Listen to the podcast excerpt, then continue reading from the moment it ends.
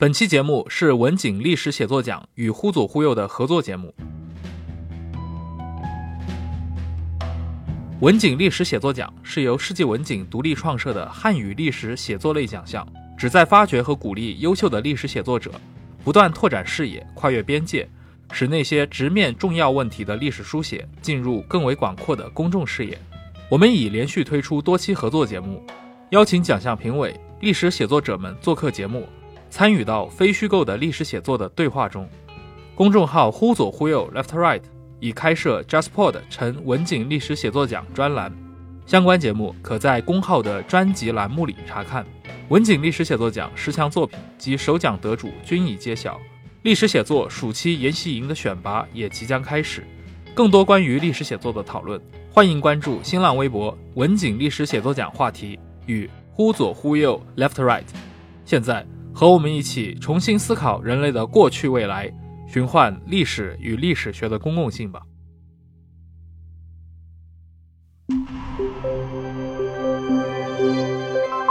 JustPod，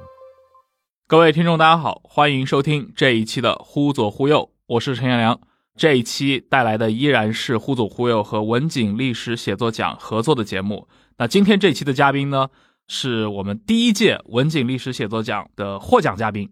周思成老师，他带来的这本书《这灰三都》也是去年在国内市场大热的一本这个历史领域的这个非虚构作品。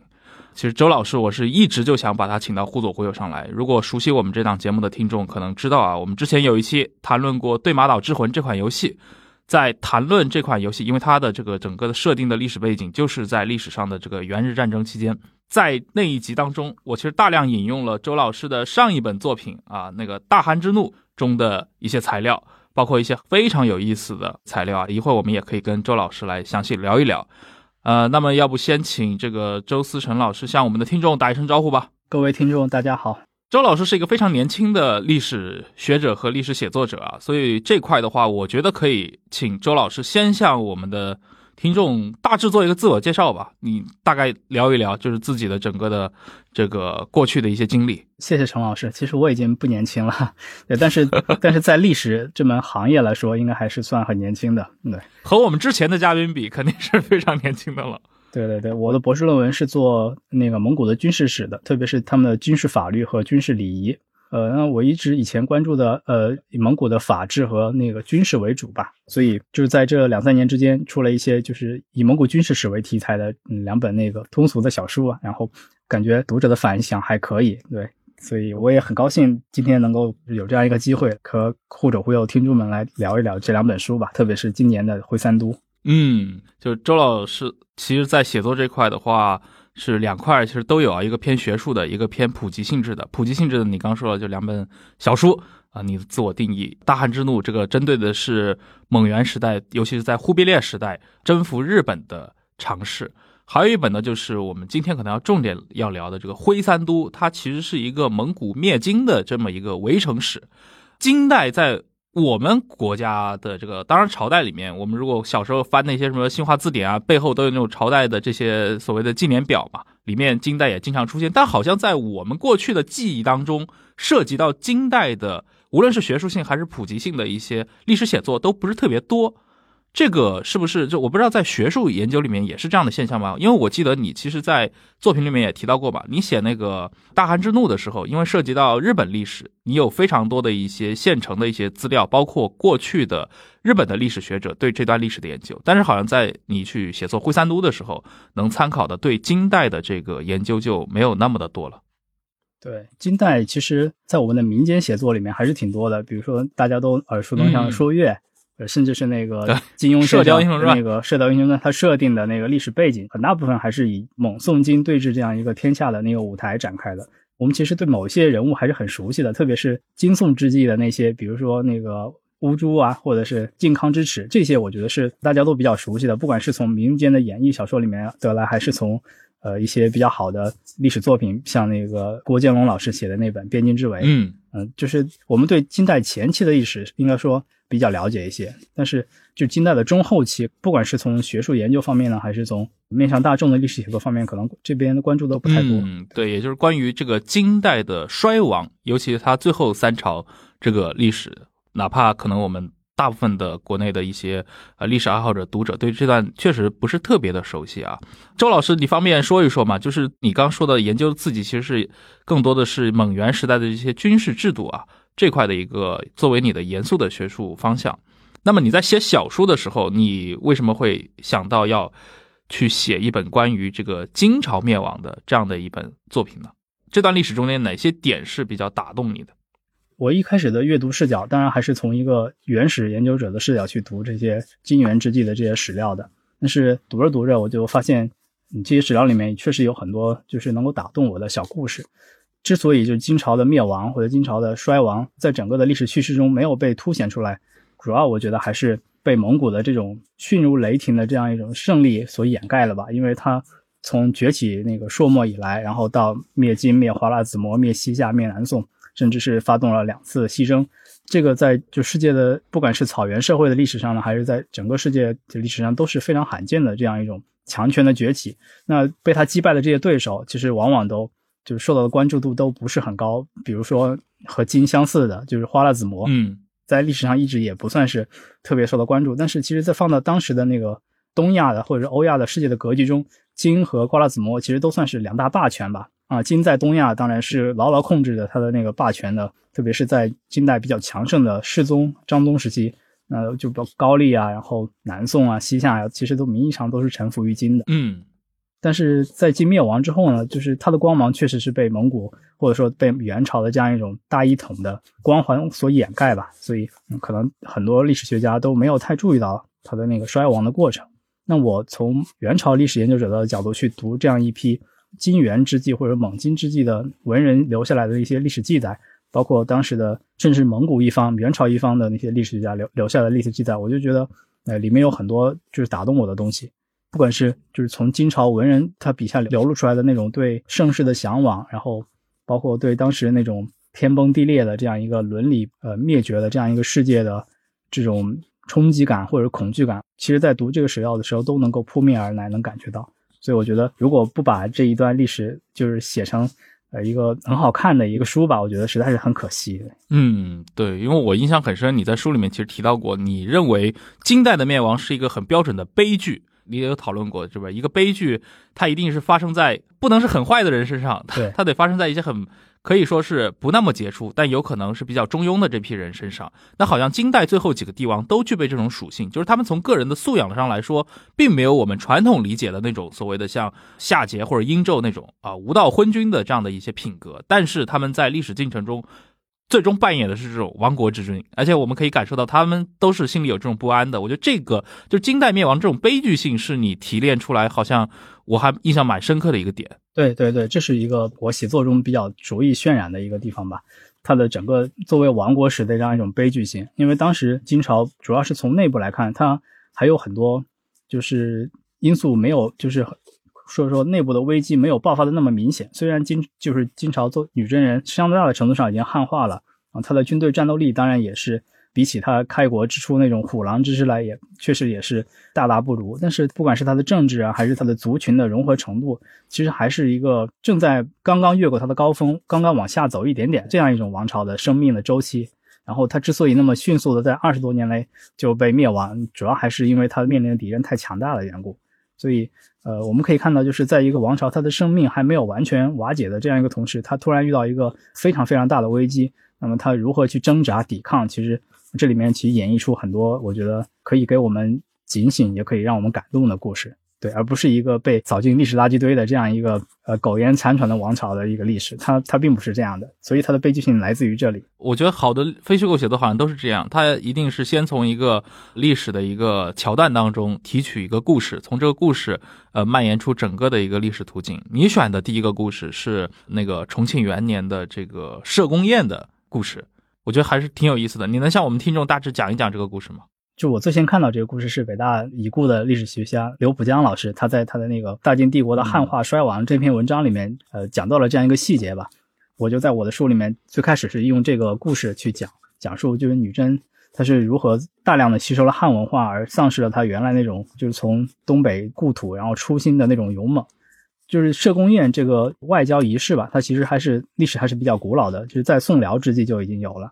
当时我觉得虽然是暗中较量武艺吧，但是火药味没有像南宋和金那么明显。嗯，那么到金世宗的时候，或者说到金和南宋的后期吧，他们在举办这种外交仪节的时候，就是他们的那种彼此的竞争的或者火药味就比较浓了。金宋的关系就是长期还是处于比较紧张的状态，就不像辽和宋，呃，是长期比较和平的。虽然也有一些对峙，但是是以和平的基调为主的。而南宋和金，南宋始终是觉得那个北方很大一片地区是他的故土，然后中原的百姓日夜在想望着那个南师要来收复他的故土。那么金对于宋来说也是比较强大的一个势力吧，而且他对宋也是比较强势的，甚至是到那个宋孝宗的时候，他都要就是接受宋的国书，都要起立，然后下榻，然后把这个国书接过来。这个一直被南宋视为是比较大的一个耻辱。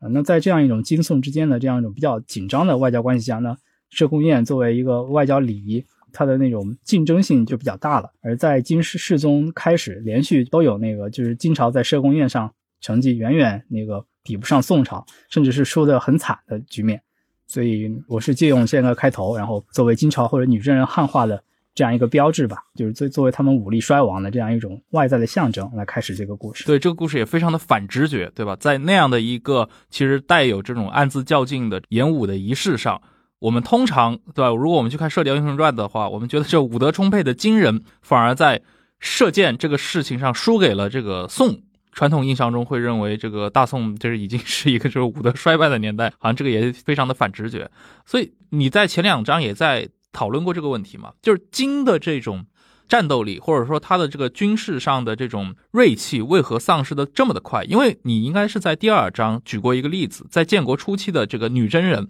曾经非常的骁勇善战，尤其我们看到他这个灭亡辽国的历史，包括这个靖康时代。这样的历史中，金人制造出来的这种压迫感和后来的蒙古人其实非常相近的。尤其你举过一个以十七骑对战两千人宋军而取胜的这样的一个故事，在这样的一个形势当中，为什么会在不到一百年的时间中就迅速的变成我们在你的书的第一章看到的那样的一个女真族呢？你觉得背后的一个原因是什么？这边就要涉及到金朝或者女真人这样一个文化的这样一个特性嘛，其实可以做一个比较。蒙古它是同样也是骁勇善战的，而且它不像女真，它是一个比较纯粹的游牧民族。它在它崛起到欧亚的时候，它呃除了接触到汉文化之外，它还也接触到很多，比如说伊斯兰呐、突厥那样一些文化因素。然后它的王权的合法性，然后包括它的集权的这样一些很多财政管理手段，并不完全面对的是汉人，而是他面对的是以前曾经统治过的其他的，比如说西夏人，然后呃还有一些色目回回人呐，或者其他的一些族群。所以他的面貌就是比较复杂的。金朝就是研究者一般都能够同意，金朝的面目是比较简单的，就是我们看。金宋之际吧，就是初始到金朝东北那些地方，对金朝故土的这种描述，还有对女真人的一些风俗啊，然后包括他们骑射的技术啊等等这样一些描述，他们其实跟北方汉人就是文化差异并不是很大，就是他们属于那种还不太发达的在汉文化边缘的这样一个部族，就是用刘浦江老师的话说，是没有自成套数的一种文化，所以他在大规模进入汉地的时候，他确实能够呃非常容易被就是汉文化。所那个同化或者都被吸引吧，也确实是大规模采用了汉文化的，不管是历代中央王朝统治的经验，不管是文学还是诗歌，所以它的汉化速度是在那个就和蒙古来说应该非常快的。嗯，对，所以可能汉化它在你的这个看法里面是一个非常重要的一个因素。对，就我们这个读历史故事，经常会听说当年，比如说金海陵王，对吧？完颜亮也是听了这个刘永的词嘛，“三秋桂子，十里荷花”。那个动了南下亲宋的念头，对吧？你如果这些故事，对吧？它有一些历史上真实的影子的话，也可以看到这个金人，对吧？尤其金朝的这个上层社会，他对这种汉文化的这种被吸引的这种感觉是非常明显的。其实，在海陵王之前，比如说金熙宗，他就已经比较展现出很强烈的就是亲近汉文化的那个趋向了。那就是金朝的，应该算金朝的第三个皇帝吧？那如果蒙古大蒙古第三个皇帝，那就是离汉化还差很远了。直接到忽必烈，他都。都对汉文化始终有很强的隔阂，所以金人是一个确实从文化上来说是一个很容易亲近中原文化的这样一个民族，就是这是一个方面嘛。嗯对。另一个方面就是我在书中提到的，就是现在呃也有学者归纳为就是你就能下则大，就是他统治，因为金朝是确实是大规模的把他的那个呃蒙安谋客户，然后女真人南迁到就是河北、山东。然后河南这样一些地方，他的统治中心其实已经南移了，就是南移到今天的北京这样一个地方。那他要统，对他要统治这样一个河北、山东这样一个腹地，那他不得不采用中原王朝统治中原的这一套办法。所以这也是他很迅速的就从一个北族王朝，然后蜕变成一个类似于中原王朝的这样一个过程的原因所在吧。嗯嗯，周老师，你刚提到了一个就是可能金代特有的一个他的军事和社会组织制度啊，就那个蒙安谋克。这个制度过去很多关于金代讨论里面也提到过，就是认为金早期的这种骁勇善战，尤其这种强势的崛起，和他这种比较朴素的这种带有部落特征的这种制度是有关系的。但是它好像在经转化成一个王朝的过程当中，也迅速的就衰败下去了。就你能向我们的听众介绍一下这个蒙安谋克这个制度大概是一个什么样的内容吗？蒙安谋克就是如果放到比较广泛的这种北族的这样一个历史来看，它其实是一个。按照十进制的一个军事制度啊，蒙安是千户，然后谋克是百户。嗯，蒙安基本上是统帅一个千户的单位，但是它不一定有一千人。然后那么谋克是统帅一个百人的这样一个作战单位，但是他可能实际上作战不会有百人。那么，在整个北族王朝的历史上来看，甚至从匈奴突厥开始，这样一种十进制的编制其实就已经成型了。那金代就是说，它的蒙安谋克是一个军事和行政就是兼挑的这样一个制度。它既是一个作战时期，然后一个征发或者一个作战的一个单位，它同时也是一个特定的地域，然后对生活在那个地区的女真人进行一个行政编制的这样一个单位。那在女真人初期的时候，这样一个对部族的编制是一个。比较有效的能够动员人力物力的这样一个方式吧，所以他出新的时候，这一套制度应该是支撑了他能够非常迅速的对当时的就是宋取得胜利。我觉得这是一个比较重要的一个基础。但是当女真人大规模大规模的南起之后，王毛克就是变成了一个带有一点寄生性质的一个统治阶层，因为他们会受到金朝的各种各样的优待，然后包括分予土地什么，他们会把这些土地租给汉人，然后自己变成一个地主。那么他的那种生活方式就完全变成了一个呃悠游享乐的这样一个阶级。那我在我的书里面也讲到一个，就是当时的一个元杂剧，然后里面写过很多女真人的那种纨绔子弟的这种形象，也是比较形象的。就是他们当时确实，呃，有很多人已经脱离故土那样一种原始的质朴的生活方式和他的那种尚武的精神，就蜕变成了一个。呃，就比较腐化享乐的这样一个阶层了吧？嗯，哎，这个跟我们后来，比如说在这个清代历史中看到的这个八旗制度，你觉得是有可比性的吗？嗯，我觉得是比较像的。特别满族他在出现的时候，他曾经觉得自己是女真人的那个继承者了，或者在金国的继承者。他们在文化然后地域方面都，我觉得都是很相似的。是的，你刚其实就提到了嘛，金代的早期的这些帝王开始。他就已经在非常高度的认同汉文化，所以某种程度上，像蒙安蒙谋克这种，它带有女真原始特征的这些呃制度，在后来的整个的女真整个从上到下的这种汉化过程当中，是不是一个就是逐渐被轻视了，然后也逐渐的失去了它的一个基本功能的这样的一个过程？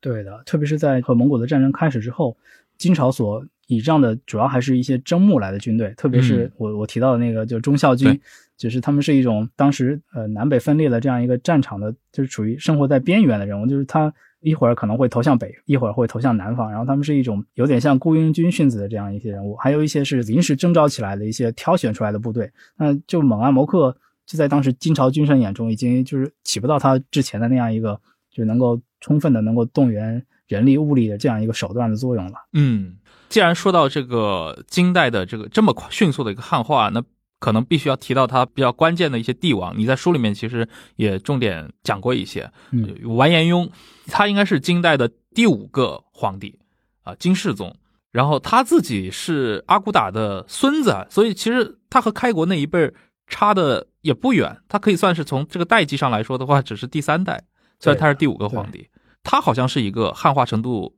特别高的金代的统治者，被称为小尧舜，是吧？我觉得汉化程度最高的就是就是金章宗。金章宗，嗯，对，觉得可以跟元代的，比如说元仁宗、元文宗这种皇帝相比，就是是已经是他皇室那个汉化的一个巅峰了，就算是。嗯，那金世宗本人还是呃，虽然他也是汉化程度很高的，但是他呃，就像我书里面也提到，他自己是不太甘心，就是女真完全走向这样一条呃，丧失他的本民族的尚武精神和他自己的民族的认同的这样一条道路的，所以他做了很多就是努力吧，来就是恢复他们女真本身的这样一种民族文化呀，然后民族语言，然后民族认同，他都做了大量这方面的工作。这我在书里面也简单的提到过。对，也就是说，在南边，其实朱熹他们可能会认为。呃，你虽然自称是小尧舜，但是我还要这个长期对吧？以观后效，看看你是不是真的，对，或者说只是觉得天资聪颖而已。但是你在书里面说，其实对于真正的历史上真实的完颜雍来说，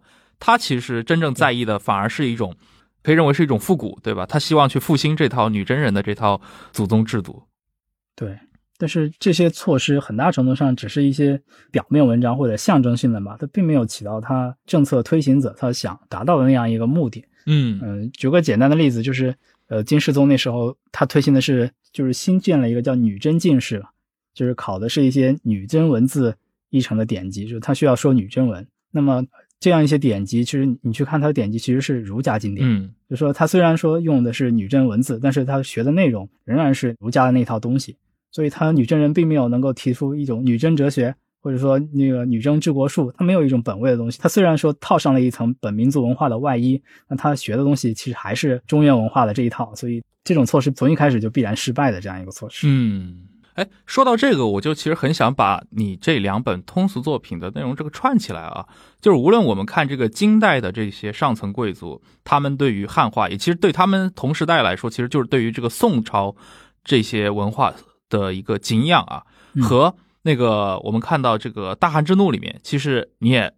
提取过不少日本方面的这块的一些历史片段，对吧？其实同样在这些可能元平合战的时代，或者说这个呃镰仓幕府开端的这几代，其实宋在里面扮演的都是一个比较这个上流文化的这样的一个特质啊。因为尤其我记得那个你也提到过一些相关史料嘛，比如说镰仓幕府三代将军，对吧？袁石曹，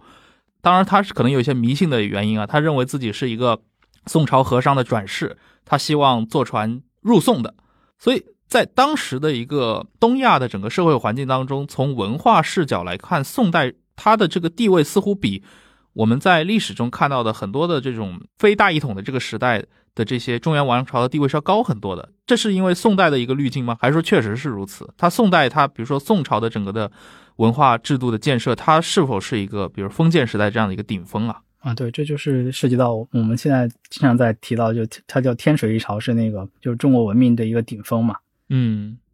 就我们书里提到的这样，不管是金人呢，还是说那个日本人对当时在东亚的那种汉文化的敬仰，它其实跟宋本身它的特殊性没有关系吧？我觉得还是从唐以来的这样一个就是数百年的这样一个积累，然后它的形成的一个就是文化的感召力和它的向心力有关系。对，那宋本身，嗯。它还是一个比较内敛型的一个就是王朝吧，或者说它对外的那种交往是是不太多的。比如说宋朝同之前的唐朝或者从之后的元朝相比，它主动去接触周边国家这种例子是比较少的。它可能还是还是那种文化本身可能跟这个国家的对外的那种态势和格局还是不一样的。那比如说元朝，它是一个特别积极的去接触。然后周边国家的这样一个，但是它本身并没有太多文化的感召力。那宋或者说唐宋这样一个这种文化类型，它虽然并不一定对外界世界抱有很大的兴趣，但是它仍然还是可以通过各种各样的传播的渠道呀什么，能够吸引东亚周边的这些国家，然后来去主动的去亲近它。这我觉得是挺奇妙的一件事情。我记得就是那个赵冬梅老师嘛，因为他是治宋史这块的，他那个书里面其实也。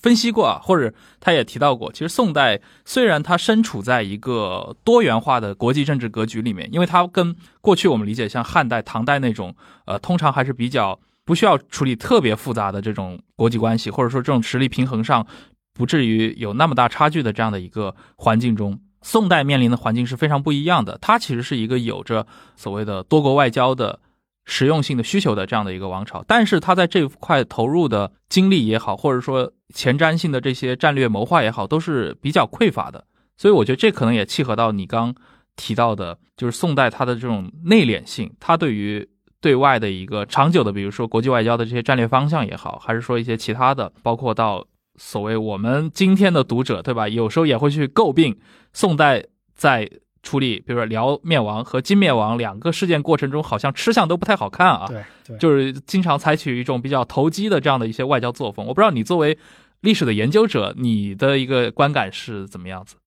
就是我在书里面写到的是，就是他在面对金这样一个，就眼看着很可能就被蒙古灭亡了这样一个局势的情况下，他确实还是选择了至少去接纳蒙古的那个势力，然后而不去支持金，哪怕金已经跟他说的很明白，就是叫唇亡齿寒这样一个道理，他仍然没有选择去就是以金为屏障，然后去让金作为他北方的这样一个屏障，然后去避免他将来就是临安被蒙古军攻下的这样一个命运。这种局势确实和他就是在金辽之际。尽管他和辽是有那个盟誓的，嗯，可能比他和金之间可能就是他们俩的关系可能更加要好一些，但是他仍然没有选择去支持辽，然后反而是那个去联金灭辽。这种局势确实是在表面上是很相似的，但是。我觉得只能够分别来看吧，就是说，就宋，不管是他之前的北宋还是南宋，他面临的北方的威胁的时候，他采取什么样的一种策略？我觉得跟他的内政和他的对外的那种观念，我觉得是有关系的。所以他最后采取的什么策略，其实是一种多方面的因素叠加的一个结果，不完全是说他嗯嗯每次都选择了错误的一方。比如说，嗯，就我书中所描述的这一段时期，那么他和金朝的关系，从南宋的那些对北方的认知来看。对金朝还是说有相当的敌意存在的，那这就可以讲到我们之前那个社公宴的那种紧张的气氛，就可以能够体现出来。对，那么从就是南宋派到北方的一些使节，因为他每年都要去派人去金朝贺岁啊，什么贺正旦，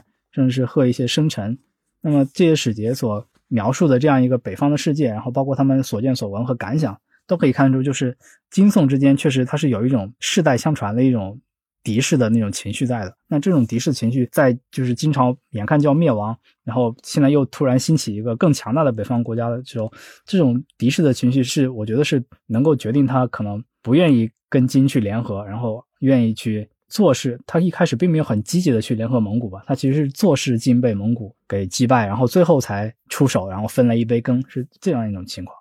那就这种局势，我觉得应该说在宋当时的一种。内政和他的那种外交理念来说，我觉得是一种呃很自然的选择。嗯，既然说到这两次啊，宋代 宋朝的两次出手，不得不提到就是第二次这个金代的灭亡，其实就是你这个书中这个主题徽三都，其实借用了一个孔子的这样的一个典故嘛。呃，三都呃三座大的城市，这也是一套就是迁都的历史。那么这个历史中，除了金以外，它一定有一个呃我们说正经意义上的这样的一个反派啊。这蒙古，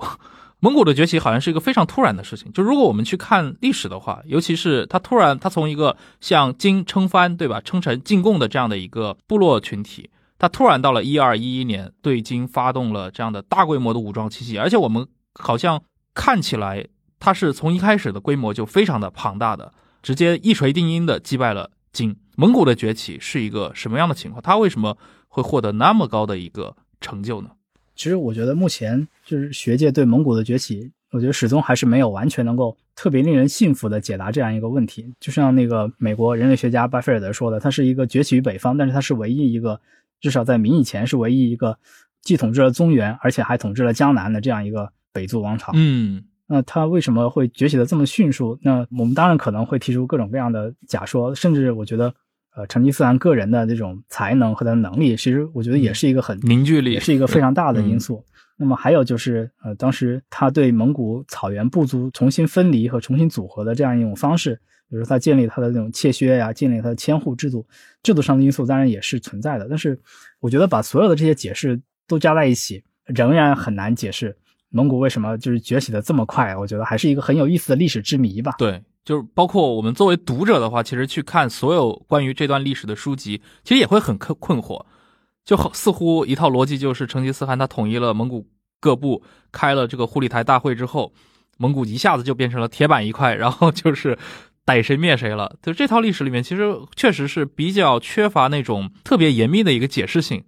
是这样。嗯，也有人提出是他的对手太弱了，这是我从学生时代、中学时代就。一直听到的这样，但是其实我们看当时的他的对手，其实应该说并不弱吧。就是实事求是的来说，呃，不管是花剌子模，那花剌子模当时在中亚是一个，虽然说它内部有各种各样的矛盾，但是它仍然展现出的是一个强权的姿态。特别是他对当时的那种哈里发政权，而且对一些中亚的那种小国家，它仍然是一个霸霸主的那种姿态。那金也是这样的，金它在当时的东亚，呃，至少在蒙古崛起之前，它仍然是一个非常强大的，不管是从军事、文化还是政治上，都是这样的非常强大的国家。呃，甚至他在蒙古早期的时候，还经常派大军去，就是讨伐蒙古的一些部落吧，边境部落。这样，他展示出来的仍然是一个比较强大的那个势力。那成吉思汗还有成吉思汗他的那个就庇护成吉思汗崛起的那个王罕，他们俩其实都接受过金朝的那个封赐。那，其实金朝也是一个比较强大的国家。那南宋从后来的历史来看，他能在蒙古的手中坚持那么多年，而且他可以以一种比较合理的手段去分配他的。政治军事资源，然后不管是在那个呃，就是淮河沿线呢，还是在那个四川沿线，他都能坚持这么久，应该说还是一个相当强大的国家了。它并没有说，呃，那个他的对手都是一些乌合之众才导致蒙古崛起的，好像这个这个说法也说不太通。嗯，对你提到这个说法，也是一派比较流行的观点嘛，就是认为蒙古帝国，尤其他后代，就是成吉思汗及其后代这些伟业，是建立在整个蒙古扩张历史中，都是在处理一些对待衰落中王朝。的这样的一个叙事，这也是一套比较有意思的思路吧。我觉得可能这套的话，其实作为中国的读者去了解一下，好像也还是能够比较能改善自己的思路的。是这样，对。但是把所有这些解释加起来，是不是能够真的能够说明蒙古帝国或者蒙古世界帝国这样一个形成？我觉得仍然还是存在问题的。嗯，对的。既然刚提到了，就是成吉思汗他那个一二一一年对金发动的这样的一个大规模的袭击啊，而且直接就可以说。一锤定音的让金元气大伤。那么在之前的话，其实我们也看过一些描述啊，包括当年去，呃，央视也拍过像成吉思汗这样的一些证据。嗯，金代对蒙古好像实行的也是一个通常比较就是一个自治管理的这样的一个政策。同时，好像很多人也听说过嘛，金代对蒙古采取那种所谓的减丁政策。对，每几年会去草原上实施一次减丁。这个政策听上去非常残忍啊，它是历史上是真的有吗？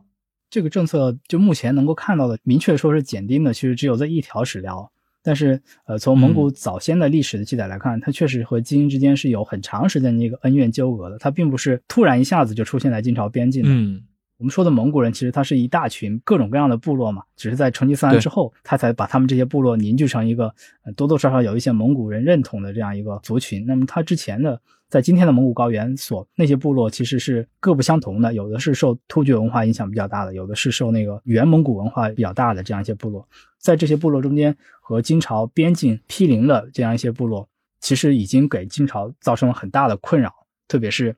从金世宗金章宗以来，其实南宋就听到，就是说金朝北边就有很多麻烦事情，就是有很多呃蒙古部落在反叛金朝。那其实，在金朝的历史上，也是从这个时期开始，北方边境就开始慢慢的就不安定的因素就多起来了。而在蒙古自身的历史来看，他们记载的，呃，甚至还有就是早在成吉思汗之前，还有更强大的这种北方政权，也是打着蒙古的旗号，然后和金朝对抗的。所以，两大族群之间的这种对抗，其实并不始于一二一一年，而是有一个很长期的历史了。呃，有点像类似于满洲和那个就是明朝之间的这种。嗯，是的。也就是说，我们最终在历史中看到的一个结局，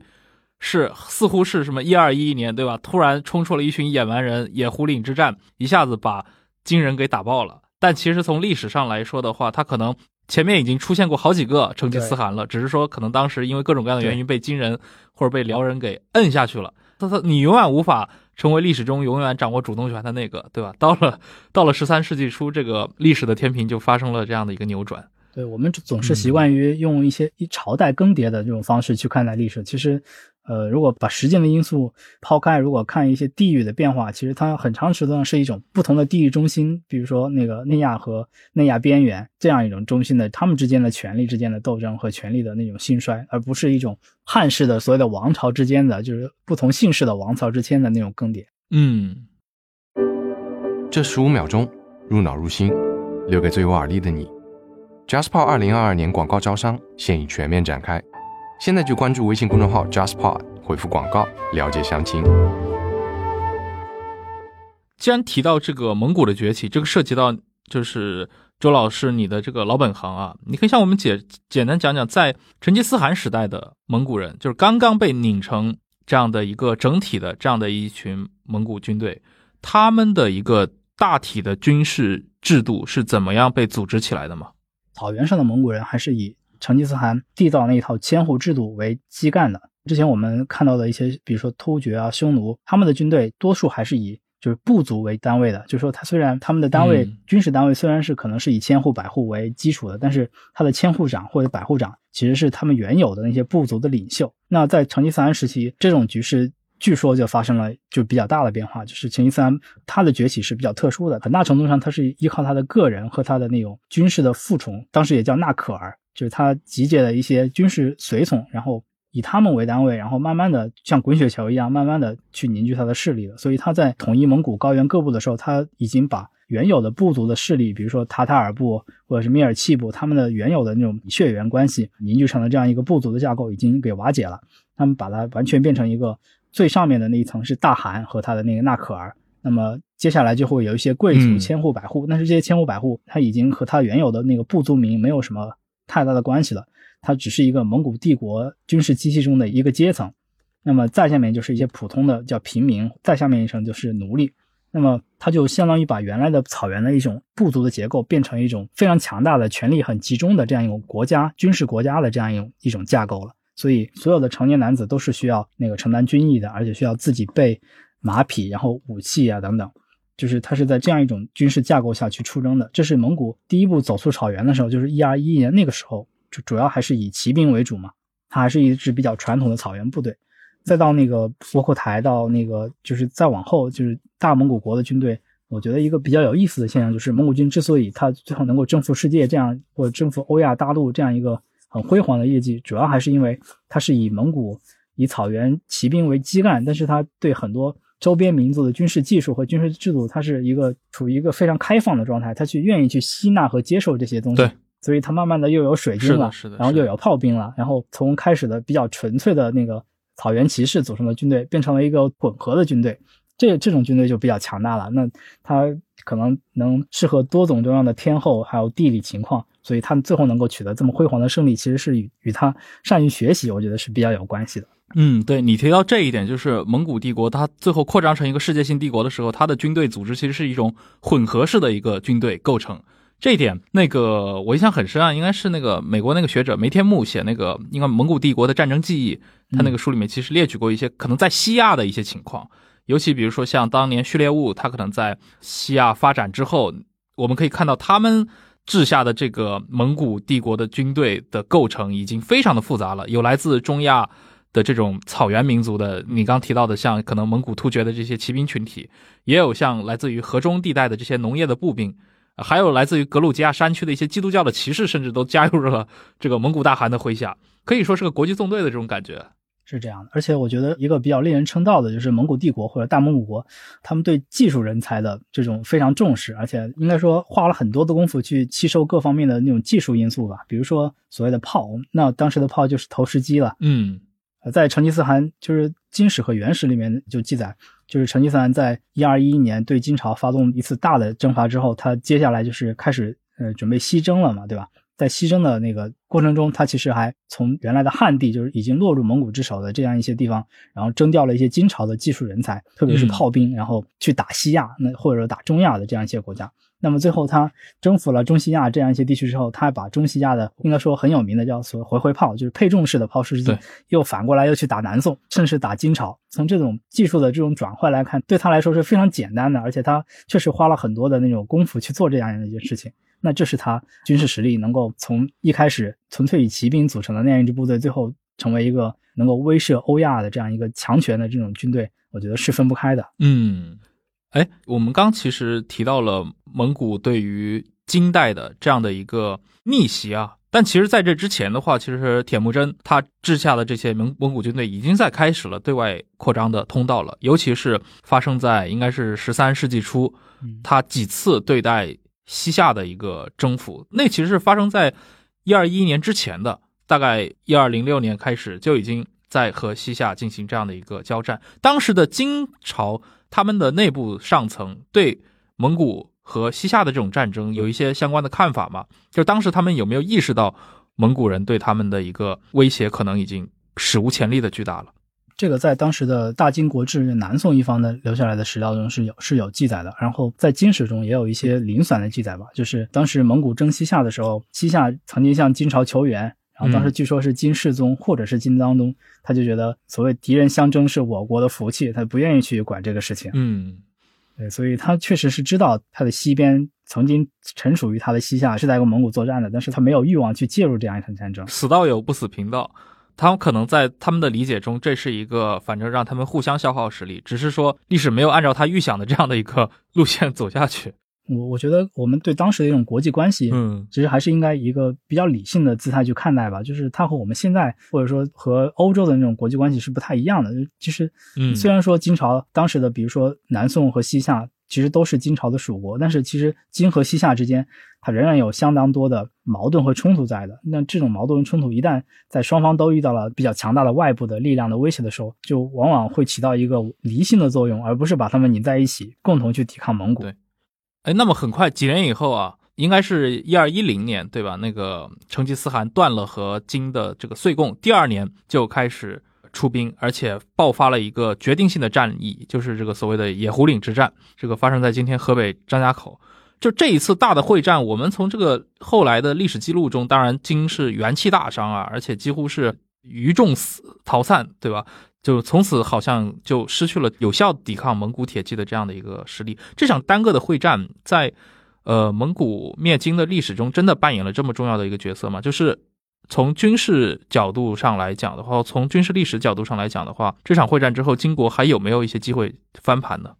所谓的野狐岭之战，其实应该是从它的边墙开始，一直到就是河北张家口这样一个一系列会战中的一个结局吧，就是最后的一战。对，那这一战的结果，其实就是说，原来金朝防备西北的几个大兵团，就是当时叫两行省所领导的这样一些大兵团，它应该是被打散了，所以最后导致就是蒙古，呃，在进入内地之后，然后不管是在它的山西还是呃河北，还是就是甚至辽东地区都没有受到过大的那种大兵团的野战军的威胁，确实是应该说早期蒙金战争中的一个比较大的决定性的战役吧。嗯，但是对这场战役双方的记载都不是特别清楚，就是资料太零散。所以今天在还原它的时候，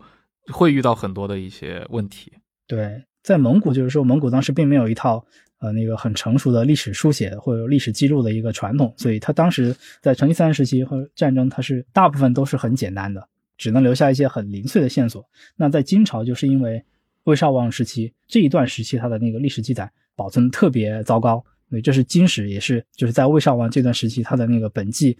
然后还有和他这一时期相关的史实，它是也是编得特别差的一部分。就导致我们要今天要很准确或者很详细的还原野狐岭战争，就是我觉得是依照目前的史料是不太可能了。对，啊，就是我们其实看这个历史，好像总感觉确实有非常多语言不详的地方啊。就尤其像野狐岭之战，给我的一个感觉，好像跟那个元平合战时代那种伊之谷之战，好像有点整个的形式质感是有点像的。似乎这一战之后，大家就这个力量天平完全就已经倒过来了。就过去不认为。你会是一个能够去消灭我的政权，但是经历过这一系列会战之后，尤其它是等于是第一次这样的撕破脸，呃，那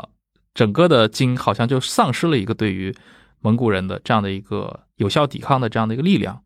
那在这之后，金完全是被动的嘛？之后的这段历史中，对，就野狐岭之战，我觉得之所以被提到今天就是这么高的地位，其实和记录金朝的那些人的那个。印象是有关系的，嗯，就是我们今天所了解的金朝一方对历史的记载，其实来自于就是元好问啊、王鄂啊这样一些，就当时已经是处于金朝统治机器里面比较上层了，他们对呃历史的那种了解，应该还是还算是比较准确的吧。那么他们当时都觉得，不管是金史的判断，还是后来他们一些其他资料的判断，都觉得野狐岭之战是很重要的。那可能就是确实是给他们当时应该是造成了比较大的冲击吧，所以应该是尊重他们的判断。我觉得还是一个比较重要的一个决定性战役。那在后来就是成吉思汗突入金朝内地之后，就像我刚才说的，他是他几乎是在横扫河北，没有再遇到过任何成建制的军队的抵抗，可能只有一些小的城市能够坚守。嗯嗯，接下来就是中都，然后他可能缺乏必要的围城的装备和技术，然后加上那个季节的因素，所以他就是围而不攻嘛。对，应该可以说。在金朝前期，那野狐岭之战之后，金朝是没有发起就任何有威胁的反攻，或者说也没有组织起很坚强的一种防御，对，就是比较被动挨打的局面。嗯，所以之后金其实就开启了连续几次的这样的一个迁都的战略。对，我们可以看到迁都几乎是跟着这个纬度来的啊，就是越来越往南迁了。这几次迁都中，你能向我们的听众大致介绍一下金在最后二十年的这三次迁都吗？其实我觉得在三次迁都里面，最重要的其实是从中都吧，或者说燕京，然后也就是今天的北京迁到今天河南的开封，呃，当时叫南京。这一次迁都，我觉得是比较决定性的，呃，那就是在金朝历史上被称为真右南迁，就是因为这一次迁都，金朝其实应该是主动放弃了，就是河北的大部分地区，那还有就是它的农心之地辽东。他也放弃掉了，嗯，还有山西这些地方，他也基本上啊，河东地区他基本上也都放弃掉了。那这次迁都其实是对金朝的国运来说比较决定性的，因为大家都知道，一个国家的都城，它的设置不是随便设的，那么它迁当然也不是随便迁的。那他当时金朝把都城设到中都，当然是一方面，它是可以接应他的那个故地辽东的那些女真人，然后它一方面可以对北方形成一定的威慑，那么还可以对西北原来臣服于他的那些蒙古部族。什么红吉腊部呀，什么之类的汪古部，这些他在中都这样一个地方，他的政治中心在北京，那他可以对西北也形成一些威慑。那么为了保证他的北方的那些军事补给啊，然后他会在那个中都周围修建很多很多各种各样的河流，然后运河什么的，然后保证他的那个经济物资，然后包括信息的流动。就中都在当时看来，应该算是一个金朝的政治中心了。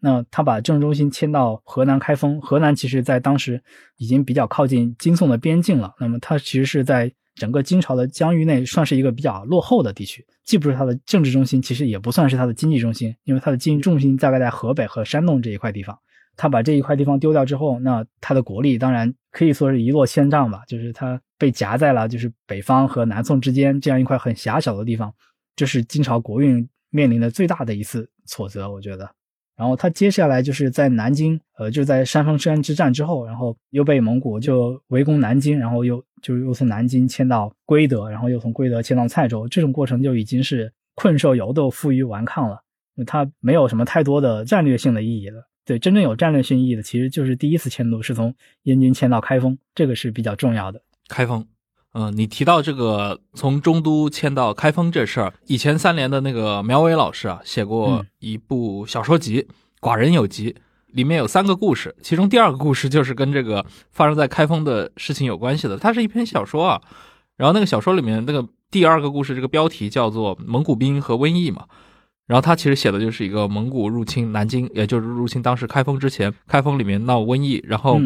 那个名医李东高通过各种手段。最后制住了这个瘟疫，但是第二天蒙古兵就杀进了城啊，所以他是有有点反成功主义叙事的这样的一个小说，还蛮有意思的。其实他这个也是扣住了这段历史。我觉得苗师傅他能在这个整个的中国历史中找到这么一个桥段来完成他的这个文学创作，也也是挺有意思啊，可以推荐给我们这一期的听众。南京之围虽然说可能没有中都被围或者从中都迁往南京这样一个那么大的战略意义，但是南京之围是在整个当时的历史场景中是对我来说是。震动比较大的一个，它不管是它发生的那些事情，还是蒙古兵围城的这样一个过程，应该说算是徽三都的一个中间的一个高潮部分吧。是是，它既有那种比如说纯粹的人力可以决定的因素，又有一些比如说人力不可控的这些灾害、瘟疫，就是它真的是提供了一个极度浓缩的这样的一个历史片段的场景，还有一些人心所那些东西。所以我把那一章定为人心，就是因为它里面。体现了很多人和人性的那些东西，特别是我在书里面提到那个就崔立碑的那个事件等等等等吧。还有就是南京在被围攻的时候，甚至主动投降之后所发生那些事情，都算是浓墨重彩的那一笔。在当时的历史场景来说，都都有很多让我震撼的地方。是的，南京之后，其实我们看到了，比如说到归德、到蔡州，就是你刚说到的，其实更像一个困兽犹斗啊。就是可能跟我们历史中看到的，无论是南宋最后的这个小皇帝的南奔和这个晚明，可能南明的这些流亡朝廷的不停的迁徙，可能就比较接近了。但是金国在这个过程中，最后这些片段里面表现出来的这个血性还是相当的可以的。你在里面也提到过一个片段嘛，就是因为最后蔡州城算是被蒙古和南宋的军队联合给绞杀掉了，其中有一部分可能金人的这些大臣是被南宋军队俘虏。有他们面对过宋人的一个讥笑，然后好像他们给出过一个很好。张天罡，对张天罡，对他给出了一个其实还是蛮让人唏嘘的回复啊，就是其实有点嘲讽回去的意思，就是我金之王比汝这个徽钦二帝如何？你会怎么解读他最后这段历史？其实我觉得金代的灭亡看到最后的话，其实蛮轰轰烈烈的，虽然。好像历史只给了他一二十年的这样的一个时间，期间也完全没有组织起过像样子的一个反击。但是最后时刻的话，他是选择了等于是以一种就是玉碎的形式结束了自己的这个朝代。呃，确实像刚才陈老师说的，他的那种二十年的灭亡，确实是一个就绝望中求那么一线生机的这样一个，最后还是一个失败了的这样一个很惨烈的一个悲剧吧。但是其实今天回想起来，我觉得对这样一个王朝的命运，其实这个故事里面其实也已经反映出来了，它已经有两方面的一种完全不同的一个景象。一方面，它确实。像陈老师说的，他是负隅顽抗，然后就在他最后一个抵抗地，然后蔡州，然后才就是轰轰烈烈的结束了这个王朝的命运。那其实反过来看，我也注意到金朝在他最后用的那些人，其实还都是女真人。嗯，就不管是他从那个金宣宗开始到金哀宗，他信任那些就所谓的十三都尉啊，然后还有一些他身边就是他的宰相啊，还有他的谋臣，呃，其实多数都是女真人。所以我在书里面出现的那些主要人物。大部分还都是女真人的名字，甚至包括那个完颜陈和尚，他也是女真人。嗯，那这样一些人，他们的身上的矛盾性，我觉得也体现的很集中，就是因为金朝它多多少少还是一个曾经统治过辽东、河北，然后山西，然后河南这样一个比较大的一个帝国。那但是他的上层人物，或者说金朝皇帝愿意相信、信任的那些人物，那还是他们本族的人物。然后直到他最后，嗯，不管是被困到京城里面啊，还是在他最后真正相信的，还是他身边的那些女真贵族。但是这些贵族，其实我觉得应该说是忠允有余，然后智谋不足吧。就是他们确实多多少少骨子里面还是保存着一份那种女真人的血性在，但是他们的那种不管是才能啊，还是智谋，其实都远远达不到力挽狂澜的这样一个程度。所以他的悲剧其实是两重性的。嗯，是的，是的。而且我有时候会在思考的是，因为我们前面也介绍过了嘛，金其实是一个从很早就开始倾慕汉文化。从他的整个的上流社会，包括皇帝本人就开始高度汉化、文明化的这样的一个新兴强权。但是你看到他的最后终局的时候，其实他能够信赖的还是他的一个女真人的这样的一个小圈子嘛。其实有时候我会在想，是不是也是在这个一次次的和蒙古人的对抗失败当中，重拾这种女真人的这套组织也好，或者说试图去无望的去复兴这套。祖先的 这种武德，也可能是那个时代可能很多女真人自己在思考的一件事情。就如果你把这种想象加进去的话，我觉得这种悲剧性会呈现的更加的直观。就是一切最终在历史面前都是徒劳的嘛。对，其实其实聊到了我其实在写书的时候，并没有想得很清楚的这样一层，就是说，嗯，因为我们知道河北汉人他的这种文化认同和他的民族认同，其实从就唐末以来吧，就比如说安史之乱以来，一直到北宋被灭这样一段很长的时期，他已经接连受到各式各样的北方民族的统治了。那所以，呃，河北、山东的这些汉人，他们其实对某一个族群的认同，其实是应该是没有那么严格的，或者说比较松垮。就是说，可能谁来了都可以，只要那些高门大族他们能够找到投靠的那个权利就可以了，啊，不管是金朝最后进入燕京把辽赶走了，还是说那个最后蒙古人进入中都把金人赶走了。对于很多汉人来说，可能并不意味着他们自身的这样一个文化和他们的族群的这样一个灭亡，或者说很很沉重的打击。甚至相反，他们其实，在女真人进入内地之后，特别是那些军户分得土地，然后那个统治汉人之后，他们那些河北和那个山东的汉人对女真人还有一种很仇视的态度。呃，经史里面其实记载，就是在这些女真人迁到河南之后，或者说在他们南迁的过程中，其实河北啊、山东啊这些地方还有汉人就是起来报仇啊，或者是对金人进行报复。那其实就是说，这些汉人就变成了就是元朝后来的，就是元就蒙古蒙古统治时期的世侯嘛，比如说史天泽呀、张柔啊，或者这像这样一些人，那他们其实对呃某一个政权他们的认同其实并不是很高的。对啊，包括那个山东的李谭，那在这样一些汉人的之上，那么就会剩下一些，就是因为蒙古的那种侵略，然后被压缩到河北、河南这样一地方的女真人，其实他们已经。呃，基本上丧失了对故地的联系，但是可能反而是在这样一个战争的过程中，他们原有的那些固有的民族的那种认同感，甚至他们之间的那种血性，还会慢慢的又会激发出来，最后就变成一个呃由他们上演的悲剧了。其实和那些在蒙金宋之间左右摇摆的这些汉人世侯又不一样了，又是一个另外一番那个场景。嗯，哎，后来最终在崖山灭宋的那个张弘范，是不是他的家族也也属于这种河北的这个汉人豪强？张弘范就是张柔的那个第九子吧？对对对，儿子对。然后李谭是那个李全的儿子吧？应该他们都是这种世袭的，有点就是北方基于山东、河北的这种汉人军阀这种意味，甚至到了这个元代开始，到了忽必烈朝，就是他们也成了这种伟大不掉的这样的一个形象。是，而且就是世侯，其实在当时蒙金宋对峙的这样一个。嗯局势中，他们其实有很多左右摇摆的，或者说对后来的元朝的历史叙事来说，有很多历史的污点在了。对就他们有时候投降了宋朝，有时候又投降了金朝，就是在这样一群左右摇摆人中间，女真人反而是一个可能是相当于凝聚力比较强，或者说他们自我的认同比较强的这样一个小集团，所以就造成了就是金朝统治者其实。呃，最愿意相信的，或者说说在他走向末日的这样一个道路中，他愿意留在身边的还是一些金人，他并不是很相信那些河北的汉人。嗯，是的。哎，在这样的一个整个的灭金的图景当中，当然我们知道这个宋廷最终是选择了跟蒙古的这样的一个联合，但是它其实是个持续了很长的一个时间嘛，二十来年。我不知道就是更南方的，比如说南宋对于北方局势的一个观察，它有经历过一些，比如说一些变化吗？它的各种朝堂讨论上这方面的材料，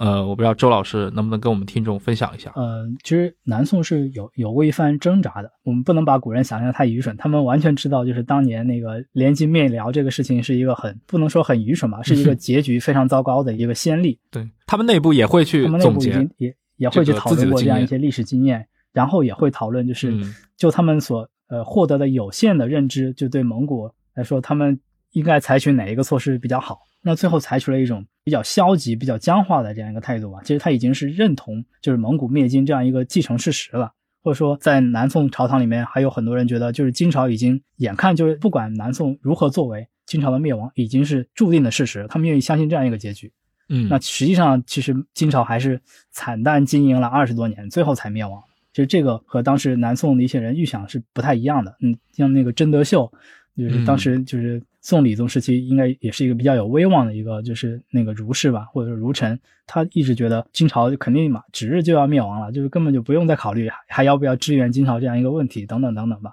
他们最终还是对北方王朝的更替采取了一种基本上是坐而旁观的这样一种态度，既没有去很积极的去促成干预，也不是毫无动作，他还是不管是跟金朝还是跟蒙古，还是还是建立了某一些联系的，还是想做一番事业的，但最终就还是一种很消极无为的等待，所以最后应该说对他们来说也不是一个很好的一个结果吧。最后，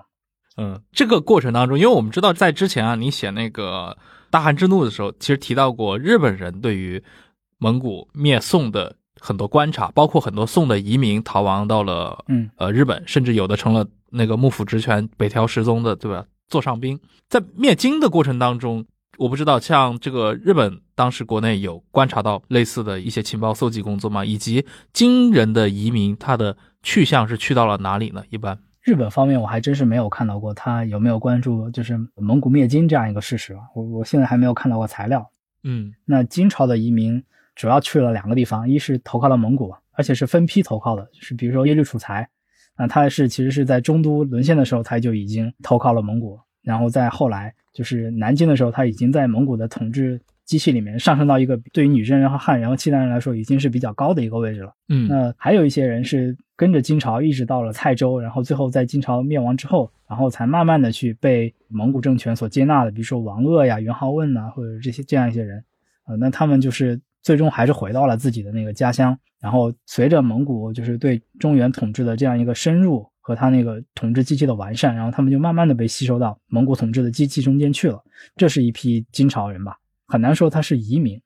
然后还有一些人是投到南宋了，有很大一批人是在河南南部，然后特别是在蔡州陷落之后，他们到南宋。你像张贴刚是被抓到南宋去的嘛？嗯那还有一些人是主动去投降了那个南宋襄阳的那些地方的那个军官，然后所以他们就是在南宋被称为北军，也是一个处于边缘的军队。应该说，在南宋对北方的防御中也是起到了很关键的作用的这样一批人。我所看到的就是能归入到金移民的，好像还严格意义上的移民这种，好像还真是不太多。嗯，了解。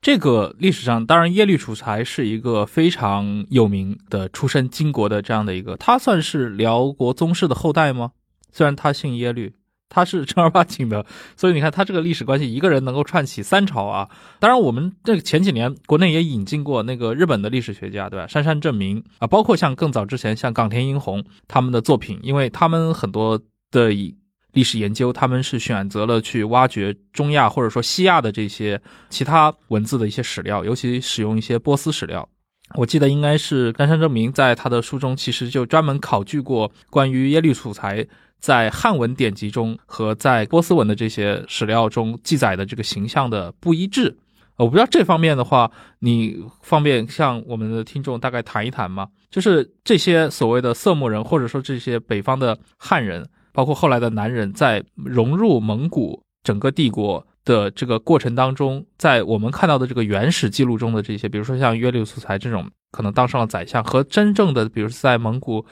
历史中的地位，是否如珊珊正明当年说的那样，它其实是有不一致的呢？嗯，对，确实是存在一些不一致的，就是在在汉文史料中，或者说在写下这些汉文史料的金朝的那些王金的诗人的眼中，可能耶律楚材是一个在蒙古汗庭去竭力去保存汉文化，然后特别是他作为一个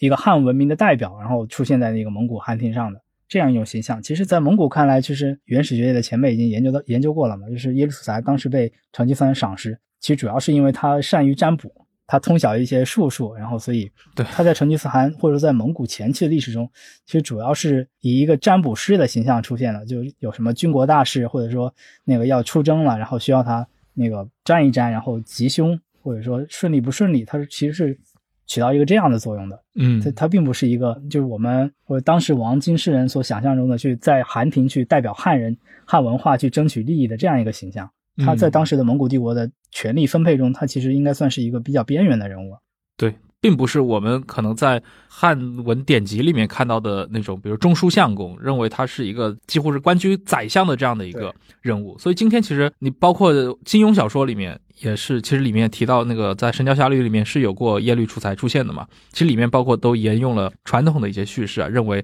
可能耶律楚材在里面扮演的就是一个。蒙古宰相的这样的一个身份，这个可能跟历史上的耶律楚材是有不一样的。对，但是从他对呃蒙古帝国统治下的某一块地区，比如说那个北方中原地区的影响来说，它的影响当然是非常大的，而且它也确实也就是为保存汉文化，然后争取汉文化的一些文化的传播呀，然后包括保存就是当时文化的一些精英代表，他确实还是出了很多力的，也也是做了很多贡献的。对，但只是没有后世史籍中所塑造那样一种形象那么夸张了，但是。不能否认，它还是有这方面的作用。嗯，哎，既然说到这种，比如说历史考据和这个传说中的历史，呃，相出入的地方，那好像蒙元这一段历史时期涌现出了一大批这样的案例啊。比如说另一个也是在金庸小说中被重点塑造的，就是所谓丘处机、长春真人嘛，他的一眼止杀，前几年还拍过电影《止杀令》，就包括我们好像在。一些国剧里面，对成吉思汗里面，其实丘处机的分量也很重，然后好像也出现了这个著名的止杀桥段。这个桥段好像也是被考据，那个应该是的那个杨讷先生对是的考据过，他好像也也是不太成立的，对吧？对，但是一言止杀不成立，不代表丘处机没有做过努力去挽救那些 对山东河北地区可能被蒙古军俘虏或者被残杀的这样一些汉人，他确实是。他和那个就是当时的全真教，确实是还是做过很多努力去做这样一些事情的。但是，一言止杀其实就是全真教徒后来编造出来这样一一个神话了。嗯，那丘处机这个，或者说我在这个《会三都书里面写了，包括王楚一啊这样一些全真教，其实在当时也是一个非常有意思的，就是一个现象嘛，而且非常独特。所以我觉得金庸先生他在《射雕英雄传》里面其实用了很大的笔墨去写，就是全真七子呀，包括全真教。对，我觉得这个是很符合当时的那种历史的感觉的。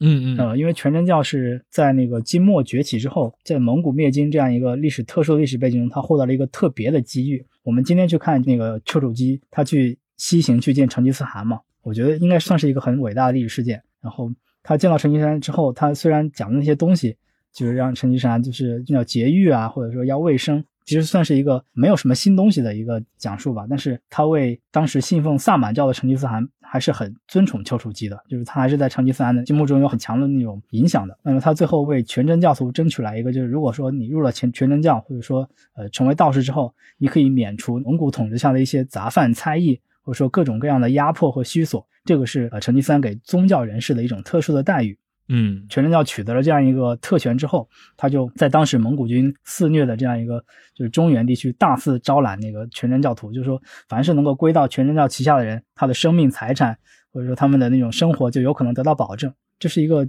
应该算是一个历史事实吧，就是不管说他们全真教是出于他的私心去为了扩大他的势力是这么去做的，还是为了就是普及众生这样一种宗教理想，那他确实是保存了当时很多的那个人的生命财产，这个是不能否认的。嗯对，所以我想起就是台湾有一位老先生，他研究原始的叫姚从武，他专门写了一个就是成吉思汗，就是丘处机觐见成吉思汗的这样一个意义。他就说，在当时那样一个战火纷飞，然后甚至是一种非人的世界里面，突然在中原的那些普通人民，或者说在他的那个军营层中，然后就是得到这样一个消息，就是成吉思汗去呃接见了丘处机。然后，而且给了丘处机就是这样一个豁免的这样一个特权，等等等等吧，就是这样一个消息，在当时的这种中原人的心中，其实是一个黑暗中是一线光明。嗯，那在他们当时的那种感知看来，这个就是一个很了不起的事件了。是的。刚既然提到纸杀这么一个呃叙事啊，嗯，那么其实对应的就是关于蒙古军队的这个杀戮的一个问题。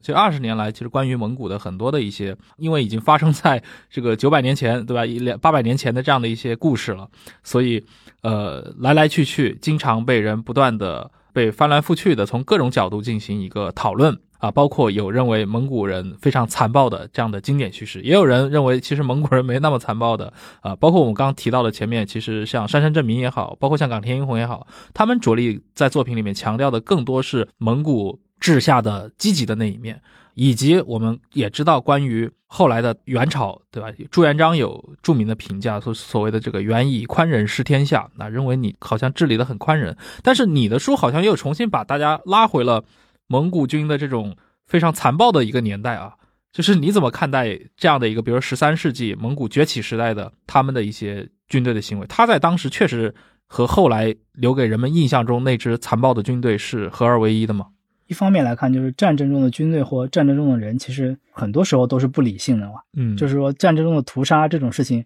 不只是蒙古人是这么做，那比如说攻下了耶路撒冷的十字军，他也是这么做的，对吧？对。或者说，甚至今天在阿富汗的美军，我们也觉得他是一个很大程度上是丧失人性的，然后对平民进行屠杀的这样一些这种事件，是在历史上完全是层出不穷的。我觉得这是战争中的人的人性中的本身的恶，这是无法回避的。嗯，你说战争中的蒙古人野蛮残暴，那我觉得在一定程度上，那是就是战争中的人的野蛮残暴，就是回避不了的这样一个事实。那并不是，并不是蒙古人本身的。那之所以蒙古人他的那种战争中的暴行啊，或者说屠杀，他影响这么大，其实是因为他的军队在欧亚大陆上这样一个很大的范围内，然后进行了战争，所以他的那种影响才这么大。我其实对就是蒙古军的屠杀作为一个很小的研究吧，嗯，就除了我刚才谈到的，就是。就在战争中体现出来的那种人性的丑恶和野蛮的一面，除了这些之外，呃，蒙古军是有一套就是比较严格的军事法的一种程序的，就是说他在进攻每一个城市前，他都会派一个使节去那个城市，就是告诉他们你们要投降，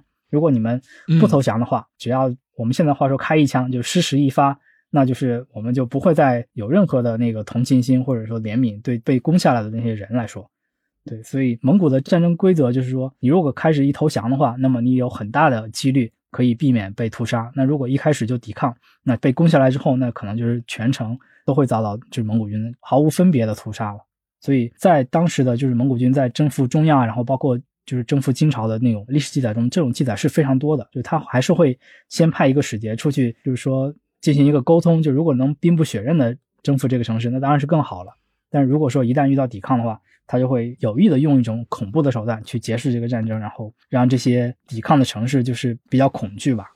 嗯，我注意到一个南宋的很有意思的例子，蒙古军在那个常州就做了一个大规模的屠杀。常州的守将好像是啊叫刘世勇的，他就跑了。这时候那个伯颜，就是当时蒙古军征南宋的总主将，他的那个收兵的人是要不要把这个刘世勇抓到？那个伯颜就说，他说刘世勇这么一跑。他说：“所有他逃跑沿线的所有的城市都会收到常州被屠杀的这样的消息，那么所以他们的抵抗意志就会立马去瓦解。嗯，然后那个方回，他当时也是南宋的一个就是负责守一个州的一个长官吧。然后他们接到蒙古军围城的那个就是消息，就他们就可能就马上就要面临被蒙古军进攻的威胁了。然后他们就在那个衙门里开了一个会，就讨论一下这个事情该怎么办。”好像当时的记载，方回自己说的，他说唯恐入常州之难，就是说他们很担心遭到常州那样不分青红皂白的屠杀，所以他们就干脆就投降了。那从一定的程度来说，这种这种恐怖战术还是有一定成效的，就是这是一个战术。嗯。除了这种心理威慑战术以外，其实蒙古人，我记得你之前在澎湃回答那个网友提问的时候，应该前年吧，现在是二零年的时候啊，你其实提到过一个问题啊，就是蒙古的这种草原民族，它游牧民族，它这个情报搜集的一个问题，就是你注意到蒙古人其实，在对于情报这块的搜集，其实是相对他们敌人来说具有非常大的优势的。这块能跟我们听众稍微分享一下吗？嗯，就是蒙古人的情报，应该说所有的国家的情报搜集，它都是分层次的，或者说分各种各样的渠道的。就所有这些情报都是通过不同的渠道去向那个决策者去流动的。那么对于蒙古人来说，他获取情报的很大一个手段，其实跟当时欧亚大陆的其他国家没什么太多分别，叫使节嘛。他会派各种各样的使节去周边的国家去搜集信息。那就历史上有一个非常有名的，就是就是那个厄达腊事件，就是说触动成吉思汗去进攻花剌子模，然后就是因为他的那个商队，他外交使节团在花剌子模回城的途中，经过经过厄达拉这个城市的时候，被当时的守将给就是洗劫了，而且他们的人都被杀掉了。在当时的历史的那个史书中，就有很多矛盾的记载。有一种就说这个使团里面有很多间谍，那个当时那个花剌子模发现了，所以把这些使团都杀掉了。其实也可以证明，就是蒙古人就是通过这种呃商务和外交的手段，它是确实是用来搜集情报的一个很重要的手段。嗯，然后另外一种就是说，在他的那个军事机构中间，就是他的军事制度中间，他是比较注重收集就战术情报的。呃，就南宋人有一段很详细的那描述吧，就是蒙古人每到一个地方，他的那个探马或者就都会前进到很远的地方，然后去搜集情报，然后哪个地方可以攻打，哪个路线可以通，然后他们都会把这个情报搜集出来，然后反映给他的主将，这是他收集战术情报的一个非常重要的特点。嗯，因为我们后来的一个印象当中，能够去经略欧亚的这些政权啊，自蒙古以后，包括像后来的清代，他们对于这些情报的一个。需求以及他们去尽可能的在可以投射力量的范围内去搜罗情报的能力都还是相当强的。就这块，其实古人的这种搜集情报的这套方式，对于在一个完全没有现代化的通信手段的一个时代，今天看起来很单调的这些情报搜集的方式，对那个时代来说就是非常重要的。他们很多甚至是一些很大的决策，可能都真的是来自于不同管道的这些情报，然后。汇集到一个中枢人物，然后由他来进行处理。其实信息从某种程度上来，其实就是实力吧，或者说谁掌握的信息或者所掌握的知识更多，其实也可以把这些东西转化为他的军事力量。嗯，是的。哎，我不知道你有没有看过一部美剧啊？当年应该是是 Netflix 拍的吧？那个《马可波罗》。然后，当然那个美剧我看了之后还是蛮失望的，但是他那个视角很有意思啊，他把马可波罗设定到了一个忽必烈还在征服中国的一个年代，以及他在里面其实是把贾似道这个人物啊。他是把它做成了中间一个比较经典的这种美剧中的一个角色。首先不是一个正面人物，其次是一个很有能力的反派啊。因为刚既然提到了蒙古灭金的这个问题嘛，那么关于后来的，比如说蒙古消灭南宋的历史进程中当中，也有很多人认为贾似道是一个非常有能力的这样的一个奸相啊。你怎么评价贾似道这个人？就是大家都觉得贾似道还是有一定能力的人，这个是在史书中确实是有反映的，就特别是忽必烈。然后他好像在鄂州的时候跟贾似道有一段对峙嘛，就是在他那个撤军回去跟那个阿里不哥争位之前，然后他看到好像好像是贾似道在一夜之间就把一个那个城市防备修得很好，然后他好像对贾似道的才能非常佩服，那确实说过这样一些话吧。我自己倒不是研究南宋的，但是我觉得贾似道。他确实是在政治权力斗争中是很有手腕的，这是无话可说的。嗯，但是在当时的这样一个南宋面临很强大的那个国防威胁的时候，政治手腕或者说他的政治性格，可能对他来说反而是一个减分项。就是在我们所看到的元朝和南宋之间的战争中，他主要还是起到了一个非常消极的作用，就是瓦解了南宋抵抗的士气，而且他自己也没有军事的才能和战略才能去转换就是局面嘛。反而是他对一些将领的猜忌啊什么，反而成为就是南宋军队失败的最终的原因。所以他可能是有一方面的政治才能的，但是他可能在当时这个政治才能就是和并不适合当时南宋嘛。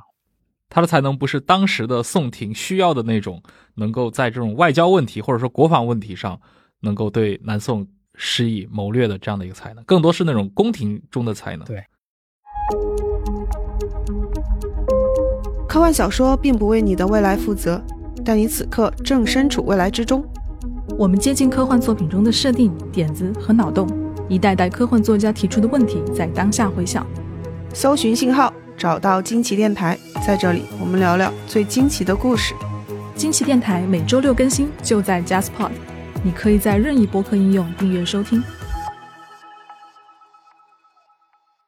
我觉得蒙元这段历史真的是非常有意思，就是包括你写这几本书，无论是通俗作品也好，还是你的学术这些作品也好，我注意到，尤其在通俗作品里面，你是会借助很多的一些，就是我不知道这么形容准不准确，似乎是一些非常规的一些史料。嗯呃，尤其在我第一次看到像那个大汉之怒的时候，印象特别深。中间有一些史料，它是来自于一些可能宗教典籍中，比如说你说到了那个蒙古南下入宋的之前，有尼泊尔的巧匠修建了这个大黑天的，是一个雕像是吧？然后也记录了后来后人的一些作品中，其实。呃，民可能是一些民间笔记，反正不是那种官方的正史中记录过一些所谓的这些大黑天神在南宋显示神迹，甚至武当的真武祖师托梦的这些故事。我觉得这些故事糅合在这种大的宏大的历史叙事当中，就显得非常有趣。你是怎么去筛选这些材料的？其实很大程度上也不一定是我自己发现的嘛，其实有很多是那个呃我们圈子内的研究者发现的这些史料。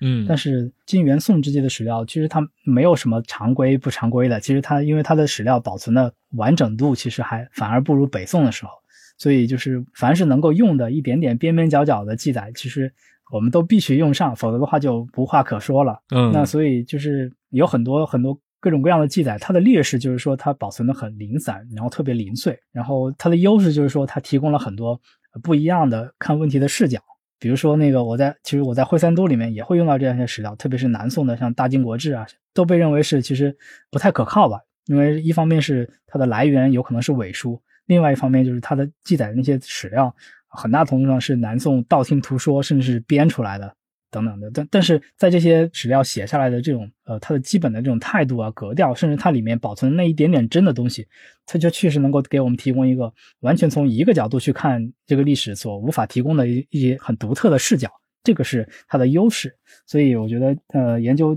就是金元，然后甚至是聊金元宋历史，嗯，比较有意思的地方就是你能看到对很多事件，大家都是从各个立场去评价它的，然后最后得出来的印象也不太一样，这是一个很有意思的事情。嗯。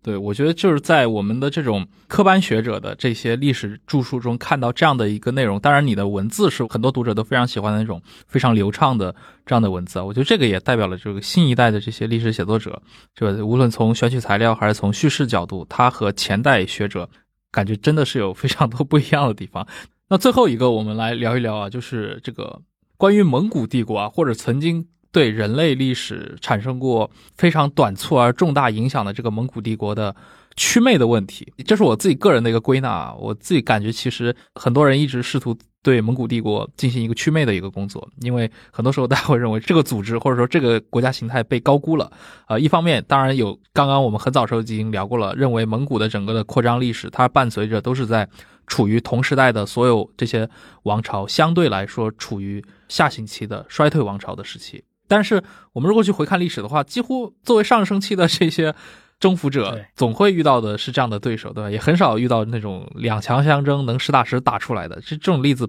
本身也比较少见。另一个就是，其实我前面也提到了，就是那个美国的历史学者梅天木，他有一本书《世界历史上的蒙古征服》，也出过中文版。他在里面其实呃有一段很有意思的表达，他当时援引了几个例子，一个呢就是。呃，周老师写过的《大安之怒》里面的故事，那个忽必烈两次征伐日本的失败，还有一个呢，就是在西亚三次败于马穆鲁克手中。他当时提出一个观点是什么呢？就是尽管蒙古帝国的这些士兵作战勇猛，以及他们的在战术上有许多创意性的做法，但是他们很难被称为第一流的战士本身，因为他们与那些同时代最顶级的武装交手的过程当中，呃，吃瘪的例子非常多。我不知道你怎么评价，就是我们今天看蒙蒙古，就认为他在他的同时代就应该是碾压一切的力量，但是好像这个世界历史上的蒙古征服的作者认为，纯粹从一个技战术的角度，他们并不是这种第一流的这种战士。而他举的例子，其中之一是你写过的这段话，其实是他的另外一部著作，就是就蒙古的战争艺术里面，他也说过这样这样一段话，而且我还在那个大安著作里面还引过这个。我是拿就是蒙古军或者说当时忽必烈所派出的东征军。同那个就是镰仓时代的武士相比，那他他的个人的战术，我觉得是镰仓的武士应该是高于那当时的东征军的。那我我当时用了这么一个材料，对蒙古帝国的祛魅，我觉得倒不一定是军事技术方面的祛魅，因为我觉得，呃，诚然蒙古军是在呃很多地方都吃过败仗嘛，不管是在那个阿因扎鲁特，就是败于那个埃及的马木留克，还是在比如说爪哇呀，在在安南这样一些热带地区，它同样也打不过当时的一些国家规模很小，而且其实战斗力也未必很强的这样一些当地武装，他其实也打不过这些人。他确实他能发挥的这样一个最佳舞台，其实还是就是欧亚草原地带，然后加上中国北方的这样一些平原地区，这是他那个军事实力最能发挥的地区，也是他打仗打的最好的地方。接下来，他的那个第二个军事的优势，其实是我刚才说到的，他是比较善于学习、比较善于综合的这样一个武装。他的武装在当时，呃，应该算是呃，不管是他的他的两栖部队啊，还是炮兵啊，还是那种就是其他的一些水军啊，其实在当时规模还是都很高的。他就善于吸收别人的长处，然后来填补自己的短处，这是他的那个军事技术比较嗯发达的这样一个呃原因吧。所以我觉得给蒙古帝国祛魅，我觉得重点不在于军事技术，其实我重点在于他的。政治组织怎么说？就是呃，就是我们可以看到，就是呃，蒙古帝国它的兴起也很迅速，其实它的衰亡也很迅速，是吧？就是其实也就传了四代大汗到忽必烈，基本上就分裂成沿着他所征服的那些地域和文化的边界，就分裂成很多的汗国。那大家都在就是追溯他为什么会就是尽管他一度那么强大，但是他并没有保持这种强大很长时间。他接下来他分裂出来那些汗国，其实也是经过了一个相对于其他的那些。就是比如说中国历史上的王朝来说，它也是比较短命的嘛。元朝，嗯，就是关键还是说对它的政治组织和它的意识形态啊，包括它的文化，然后今我觉得祛魅重点应该是在这里，就是蒙古帝国在这方面它的短项是非常明显的，因为它不像一些就是世界帝国啊，比如说基督教啊或者基督教帝国呀，它提不出一个就能够整合呃就是不同地方文化或者说能够充充当一个核心的这样一个一个比较独立的一个文化的那种精神内核，它没有这个东西。那他在政治组织方面，他还是坚持蒙古征服、蒙古第一这样这样一套理念。他在他的那种统治的那种嗯技术上，他主要还是以排斥、压制，就或者说否定，就是被征服族群的这样一些政治参与为他的主要的那个统治精神的。嗯，所以说他在他在他的政治文化和他的意识形态方面，其实都没有突破，就是其他帝国所能够达到的那样一个高度吧。就是所以说，他是一个军事上很强，我觉得我们不可否认。那但是他其实，在意识形态和他的政治组织方面是有非常明显的缺点和那个矛盾的，这也是他非常迅速的能够走到那么一个高度，然后但是又突然的又又下坠的这样一个决定性的因素吧。是的，你刚说到这个蒙古的这个治理问题，其实我就想到了以前那个应该是治元史的那个李治安先生，其实就说过嘛，就是元代的这个腐败程度是中国历史上空前的，呃，而且那个。赵冬梅老师之前他在喜马拉雅上出课程，然后集结出版了一本书嘛，讨论那个制度史的《法度与人心》，中间也有专门的一章，他就是簪匹了宋之后的几个朝代，包括像和宋同时的这个金代，对吧？元、明清几代，其实讨论元代的时候。他重点讨论这了这个元代的，比如说他空前的这种所谓的腐败问题，包括他的整个元代的整个治理中的这种家国不分的这种情况。呃，比如说拿腐败来说，通常的我们通 通常历史朝代上来说的话，发生在这个元王朝的中后叶，对吧？但是元代是从一开国之初就这种贪腐的风气就基本是非常的浓烈的。还有一个就是。君臣关系上的全面倒退，以及他整个的一个这种体系，把中国的这种政治治理拉回到一个这种，比如说主奴的这种关系上，我觉得可能这些都是今天我们回看蒙古治理，它对于中国历史的一个，甚至是一个影响，因为它很多影响也是被投射到了他的继承者身上去。是这样，所以刚才您提到的祛魅，我觉得除了要正视他的就是政治组织，然后政治文化，还有意识形态这方面的弱点之外。还是还有一个，就是说，我们不能把今天很多正面的价值过多的投射到这样一个，就是就是前近代的一个游牧帝国身上吧。就像您刚才引用的山山志明他们的著作中提出来的，这些这些这些著这些这些学者就是倾向于就把今天全球化时代的一些很正面的价值，比如说自由贸易，对吧？或者说宗教自由，然后甚至是文化自由，然后他倾向于去突出蒙古帝国历史中的这些方面。这个很大程度上其实是我们一种。感情上的一种投射，而不是真的历史历史学家应该去看待历史的方式。是的，这个更 更接近于一种脑补了。他你不能否认，确实蒙古帝国或者说大蒙古国、元朝在这方面确实是有有一些类似的可以相比较的现象。比如说，它的文化统治确实是比较宽松，它不在乎那些文字狱之类的东西。那他也是鼓励，就是呃进行通商啊，然后包括就是皇家也对商业的支持也是比较力度比较大的。然后他也是在跨欧亚做一些人员物资方面那个交流，这这个也是比较兴盛的。还有就是他的宗教也是，他对宗教管理也是比较自由的。这样一些都是我们今天，呃，这个时代想肯定的一些正面价值，确实是有有一些可以比较的地方。但是我们真正去去看待的历史的本质的话，那就发现这些东西只是外表吧，可能它的历史的本质并没有承载我们想赋予它的这样一些价值和精神，它只图要其表而已。对，好呀，非常感谢今天周老师。带来了这么多精彩的分享。其实关于蒙元这些话题，我觉得还有很多的话题都没有去谈到啊，还是非常期待将来能够有机会，比如说我们在北京能够线下的约周老师来录一期，到时候可以去好好的去做关于这块的其他的一些话题的一些分享。嗯，好的，也再次要祝贺周思成老师，也期待周老师能给我们带来一些。更新的一些作品，现在是有新的作品在计划当中吗？呃，现在在考虑，但是没有很成熟的写作计划。好的，好的，好的。如果一旦有的话，我们也非常期待，到时候能够在播客上和大家第一时间去沟通这块的一些新的想法。行，那今天的节目就到这儿。嗯，好，谢谢大家，感谢各位，我们下期再见，拜拜。